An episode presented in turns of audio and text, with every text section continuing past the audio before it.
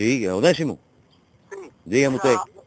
Mire, eh, a las 4 de la mañana, a las 4 de la mañana de del amanecer de hoy, irrumpió en la vivienda de mi cuñada, la casa de la casa de mi hermano, donde hay dos niños chiquitos enfermos, uno de 7 años y otro de 13 años, que ha intentado matarse ya cuatro veces. Entonces, irrumpió la policía, el partido, el gobierno, eh, la federación, eh, ambulancia, fueron perseguidores allí, le golpearon a mi sobrina, a mi sobrina de 13 años, en este momento está mi sobrina en el hospital de Pilón, Vaya, eh, carajo, eh. Dale, dale, dale, mi hermano, vale.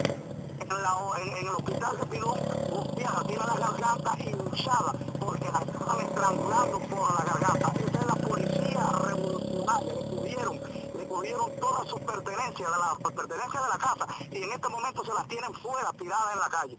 Esa es la policía eh, eh, del buen gobierno este que tenemos nosotros los cubanos. Oye, mi, sí, oye, mi hermano, ven acá. Eh, eh, hoy por hoy, ya, ¿la sacaron de la casa ya? Sí, ya lo sacaron de la casa. En este momento están en el hospital. Lo tienen en el hospital porque en ellos la agredieron, la, la estaban y, y la niña. Y el niño está dando gritos muy alterados de los nervios. Están en este momento están en el hospital de Pilón, allí. Que el mundo sepa, que el mundo sepa eh, eh, el actuar de los de los de, de de los los asalariados de los dictadores de este país. Que el mundo lo sepa.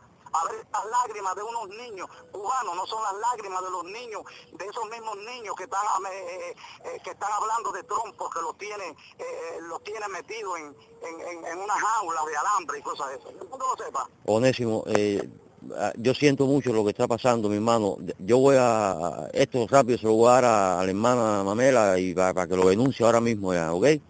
Perfecto, perfecto. Ya. Bien, un abrazo. Y Un abrazo, mi hermano, viejo.